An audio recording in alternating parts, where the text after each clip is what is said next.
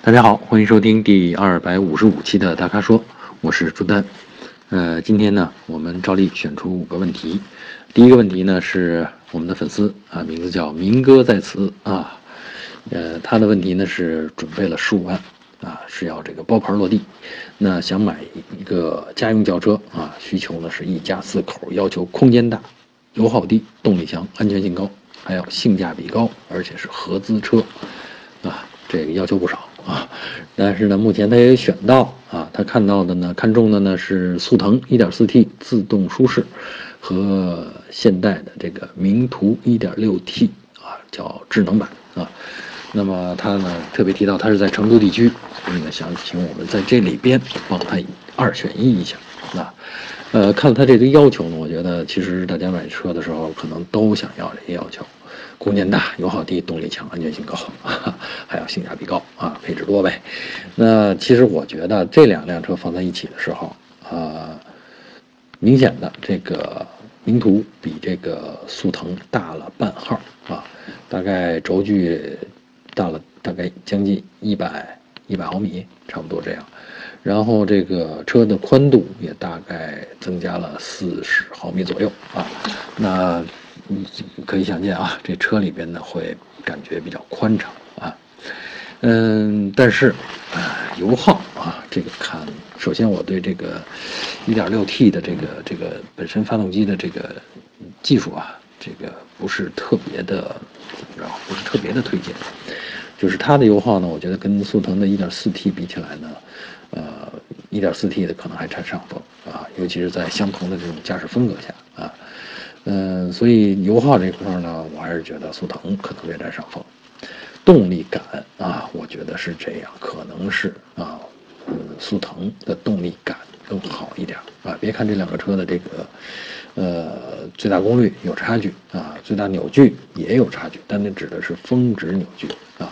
我们大家最常用的那一段啊，其实我觉得开起来的感觉还是速腾略胜一筹一点点啊。然后说到这个安全性高，哎，这个重点来了。我呢，其实呢不太推荐这个韩系的这些车，啊，当然也可能这样有有这个打击大骗的意思啊。韩系车可能也有个别这个底盘调教不错的，但从我们接触的这个测试的情情况来看呢，就是相比咱们就具体说吧，相比大众啊，相比大众家的这些呃。同类的产品啊，同级别的产品，那他们的操控性上面、操控的主动安全性上面啊，这些要差着一个档次。也就是说，韩系车通常它的底盘调教呢，让你觉得它的极限来得太早，而且极限来得太突然啊，这样你在控、你在做这个怎么说，在做比如说过弯啊，呃，在你觉得有把握和车失要失控之间。这个中间给你反应的时间很短啊，所以呢，对于新手，特别是对于新手来说，嗯，我觉着存在着一定的隐患。当然了，我也不建议新手去做那种啊弯道的挑战。然后特别是我们这位粉丝同学，明哥在此，这位粉丝，他特别提到了成都地区。呃，成都地区，我觉得城里可能没啥问题。成都地区我也开着车跑过啊，自驾游什么的。但是周边呢，可能就有一些问题了，有些山区啊、山路啊，呃，有些弯确实比较急啊，有地方有一些盲区。所以呢，我呢，在这种情况下，其实我推荐呢，如果考虑安全性的话啊，选速腾比较好啊，倒不是说它安全配置有多高，或者说它的。它碰撞成绩如何如何啊？我的主要理由就是说，这个车的极限呃可控的这个范围相对宽啊，而且极限出现跟失控之间这个这个边界啊这个区域比较宽，所以呢能够给人比较呃充裕的反应时间啊，而且呢我们从测计从我们的测试成绩上看，操控成绩上看，呃速腾也确实好于比如说现在的。朗动啊，现在的这个名图啊，就这类的这样的车。呃，话说回来啊，前面几个空间大、油耗低，咱们刚才说了，我觉得油耗差不多啊。空间大呢，其实我觉得一家四口速腾足矣了。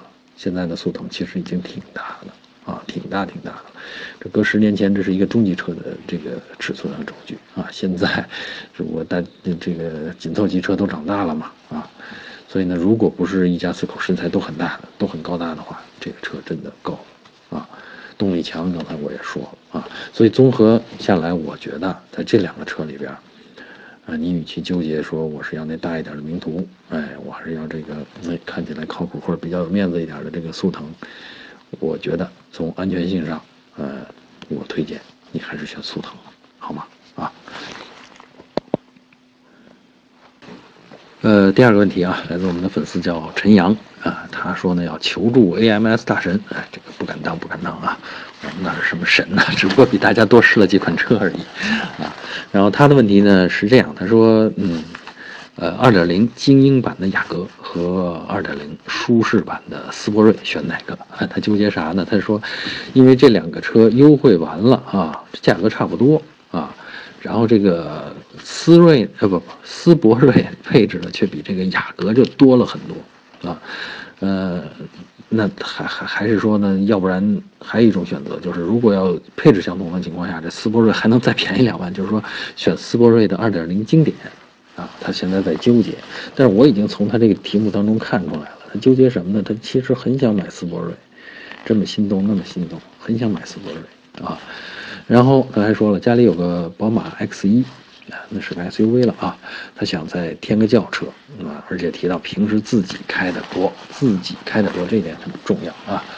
呃，其实斯铂瑞是那种，还真是那种适合自己开的啊。跟雅阁比起来，雅阁很有商务范儿。商务范儿是啥意思呢？就是说，嗯，大家看起来觉得都能接受啊，有面子啊，场面上的活儿啊都过得去。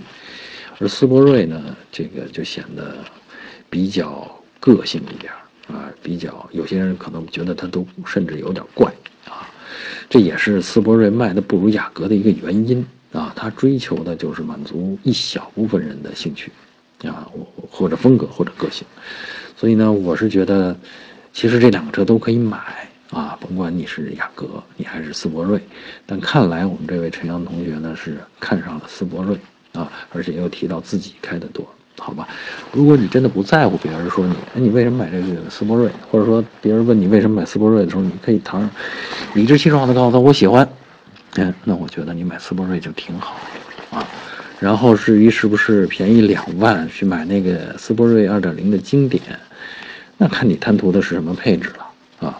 如果你觉得那个配置你想要的那个配置特别想要，我觉得两万块钱也不是大事儿，你买了吧。这样心里的草就拔了啊！以后呢，肯定这也不是你最后的一辆 三厢车，对吧？你至少知道了那些配置管用不管用，好用不好用，下次买车还要不要，对吧？所以呢，我的建议就是说，啊，你去买那个斯铂瑞吧，啊，就哪怕是买那个配置多一点的那个，啊，价钱跟雅阁2.0精英差不多的那个，买了吧，先把自己心里的草给拔了啊。呃，第三个问题啊，接下来第三个问题是我们的粉丝叫叶子，哎，他的问题简单呀，他问题问的是奥迪 Q7 3.0T 和路虎发现七座版，啊，这应该是个新车啊，发现第五代发现嘛啊，他说这两个车从舒适、静音、操控方面怎么比？应该是他说的是怎么选，但我觉得他是怎么比啊，而且我看了一下这两个车有意思啊。路虎发现的七座版啊，这个发现五代用的也是 3.0T 啊，跟奥迪 Q7 的 3.0T 一样，用的是机械增压啊。机械增压啥特点呢？就是说，呃，增压的压力呢，随着发动机的转速来的。嗯，它是增压器直连在这个不能说直连吧，好歹有个皮带吧，连在这个跟就跟曲轴的转速成一定比例啊。那么转速越高，这个增压的效果越明显。呃，开起来的效果呢就不像涡轮增压啊，涡轮增压呢你能有一种哎，这个跃上山巅的这种感觉，那个机械增压就好像是一直在爬山啊，很线性的，一直往随着转速，然后动力会源源不绝的持续的上来，但不会有那种涡轮的那种跃上巅峰的那种扭矩的涌出的那种感觉啊，这是两种驾驶风格啊，通常呢这个英国范儿，嗯。比较喜欢，比较比较喜欢这个机械增压啊，讲究是油门踏板上的控制呢，就是线性收放自如啊，要多少有多少啊。但是机械增压的这个增压值或者说这个扭矩的值啊，其实没有涡轮的来的那么大啊。我指的是在同样的排量下啊。呃，具体这两款车啊，刚才我们这位粉丝同学要求，我又看了看，他居然没要求比动力，嗯，也好，差不太多这动力。那它从舒适上比，我觉得 Q7 肯定略胜一筹啊。Q7 是一个三米多轴距的一个大车啊，而且这个整个的设计是偏向公路行驶的这种 SUV 的设计啊，通透里边宽敞啊。然后呢，当然外观也很帅气了啊，呃，坐姿嘛，也也我觉得也也比这个发现要好啊。为啥比发现要好呢？发现其实它是一个偏重越野的啊，尽管人家现在做的也很像个 SUV，但它主要强调的是越野能力啊。那越野能力一来呢，实实际上就要求说车的车身的本体。尤其是车的底架这部分就要更坚固，另外呢，要给这个悬挂留出比较大的这个减震行程来，因为你经常要去崎岖的路面嘛，啊，或甚至是无路的地方，off road 嘛，那么要求这个车轮弹跳的时候有比较大的空间，哎，你别小看这比较大的空间，这就要求，哎，这个车也不叫要求，这就造成了车内乘坐的空间受到一定的压缩，呃，而且呢，这个车呢会。相对的重啊，会这乘坐空间压缩了小，压缩以后呢，是为了给那些结构强度结构啊留出空间来啊，所以一个越野用的，呃，在在车身差不多长度的情况下啊，一个越野用的 SUV 跟一个公路用的 SUV，这肯定是越野用的 SUV 里边挤啊，坐姿就没有那公路 SUV 那么舒展啊，除非那公路 SUV 它设计错了啊。所以呢，从舒适性上讲啊，还有一个啊，舒适性上这个车窗的比例，那这个或者车窗的面积吧，发现也没有 Q7 那么大啊。所以呢，我觉得这个舒适性上面，Q7 胜出没问题。至于静音呢，鉴于这个发现呢，其实也是这种豪华 SUV，我觉得在公路行驶上啊，这个车两个车可能差不太多啊。所以呢，静音上面，呃。真的真的得开起来，感觉可能差不多，仪器量出来差不多的时候，还有音质和音频的问题呢。啊，就是哪个声调高一些，哪个声调低一些，你更喜欢哪个一些，这是静音的问题啊。所以这个真的是开起来才知道。还有风噪，风噪我觉得，呃，Q7 做的稍好一点啊。一个发现呢，它本身人家是越野的，你要求人家那么完美，这不合理啊。呃，操控。操控方面啊，又是 Q7 胜出了，为什么呢？因为呃，咱们刚才说了，这个发现呢，它考虑的是越野的时候的悬挂行程，呃，然后车身要坚固，这样呢导致它的重心，车身重心比 Q7 略高啊。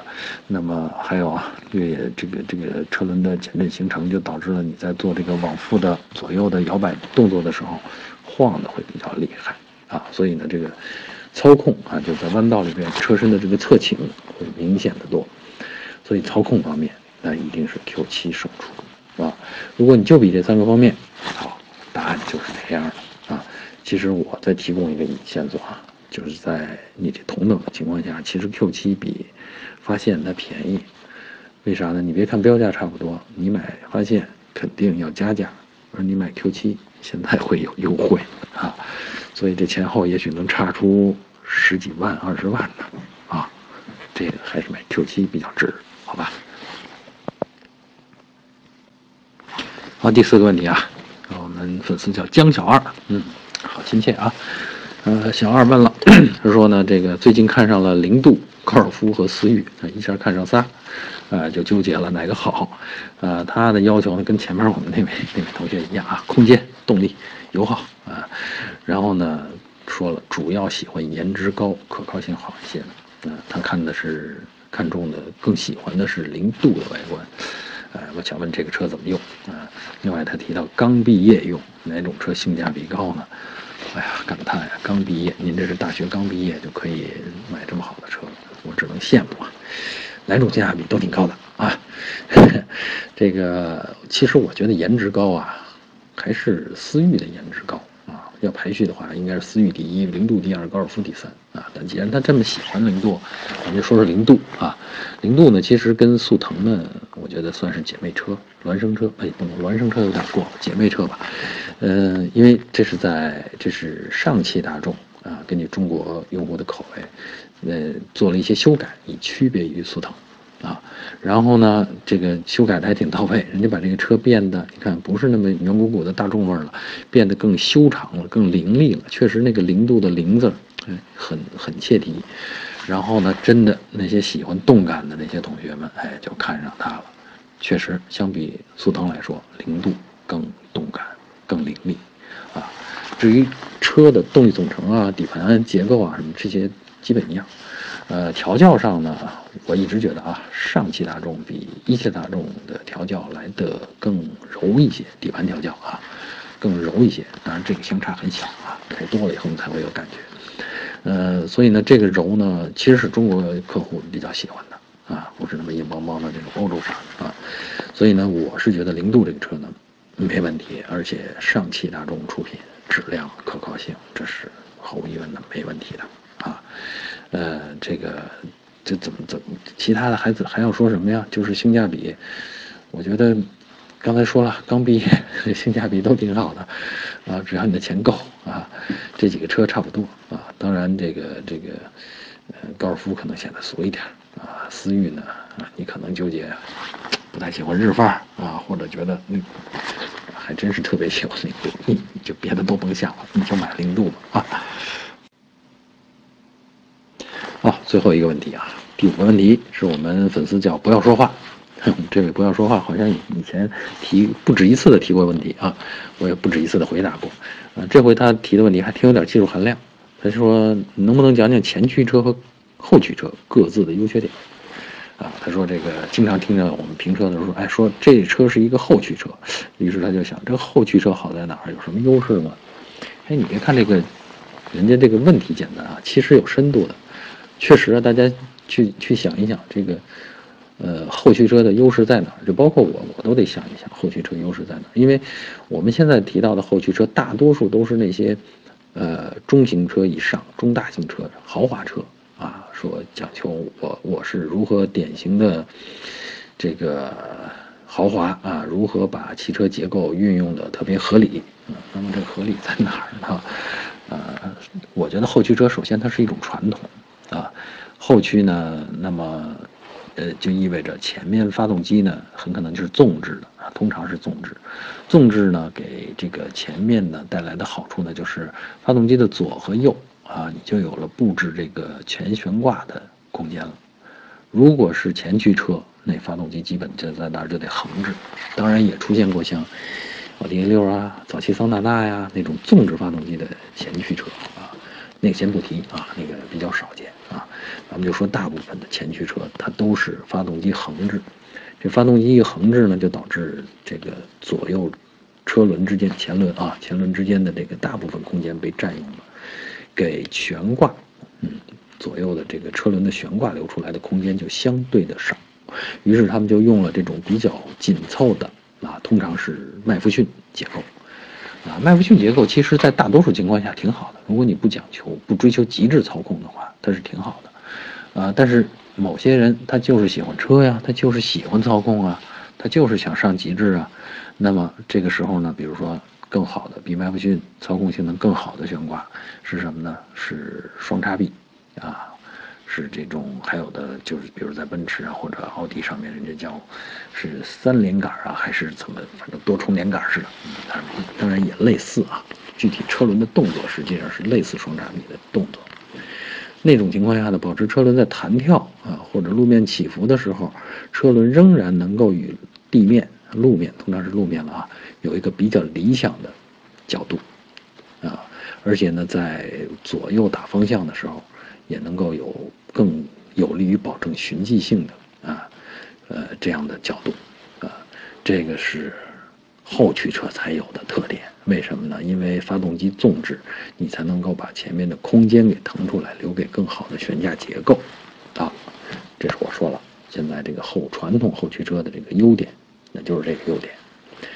再说说缺点啊，缺点是啥呢？缺点是，相比前驱车啊，前驱车因为发动机跟驱动轮都在一起啊，就是重量基本上是在这个驱动轮上。它的好处是什么？驱动轮上附呃获得的这个附着力就大，就不容易打滑啊。在相同的情况下，在在冰雪地里，你看后驱车会先打滑，而前驱车会后打滑。嗯，这是前驱车的优点，也可以说是后驱车的缺点啊。但前驱车另外有一个缺点，后驱车有一个优点可以弥补啊。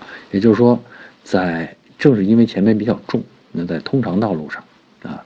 在转弯的时候，尤其转比较急的弯的时候，大家通常听说过，比如说这前驱车它推头，推头是什么意思？就是说，在你弯道过程当中，啊，你会觉得车辆的这个车头在往车外，在往弯道的外侧在逐渐的偏，啊，这个车的弯比你想的要大，实际它拐的弯比你想的要大，这就叫转向不足，也叫推头，通常发生在前驱车上。啊，这是车轮跟地面之间一系列复杂的摩擦力作用，再加上一个核心的因素，就是前边比较重啊，车轮的变形在弯道当中，车轮的变形，轮胎侧面的变形比较大，所以导致了这样的一个效果，推头的效果。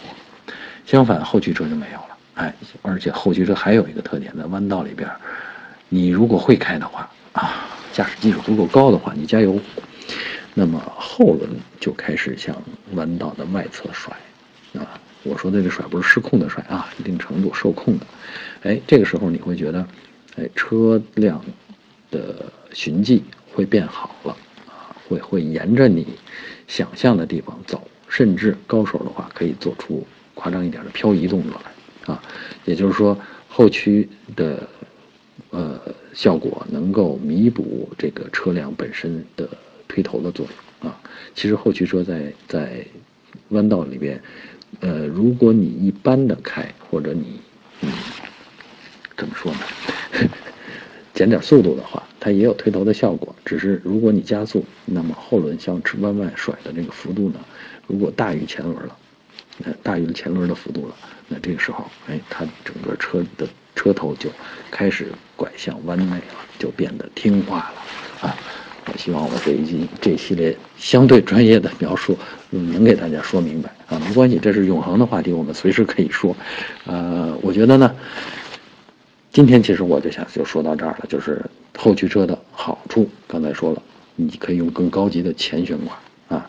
然后呢，这个前驱车的好处呢，是在湿滑的路面上，相比后驱车来说，在弯道里边它根本呃不一定是在弯道里边啊，呃，在直线吧。首先，在直线，它比后驱的这个打滑的倾向更小。在弯道里边呢，咱刚才咱们说了前驱的一个缺点，但是我忘了提，现在的技术已经进步了，啊，很多前驱车都开始用上了电子差速器，啊，就是在弯道当中，它能主动的帮你内侧车轮刹车，啊，这种轻微的刹车，啊，然后让这个车很快的顺着你想象的方向转过来，啊，也就是电子技术。弥补了这个推头的效果啊，弥补了这个呃减少了转向不足的这个效果，所以呢，现在的这个前驱车的呃这个优点呢，呃这个缺点就不那么突出了，那导致后驱车的这个优点也就不那么突出了，对吧？好，大概就说完了。嗯，以上就是本期大咖说的全部问题。呃，欢迎大家继续在微信公众号或者微社区中向我们提问。如果您想了解更多的汽车资讯和导购信息，持续关注我们的微信公众号和车评网。我们下期节目再见。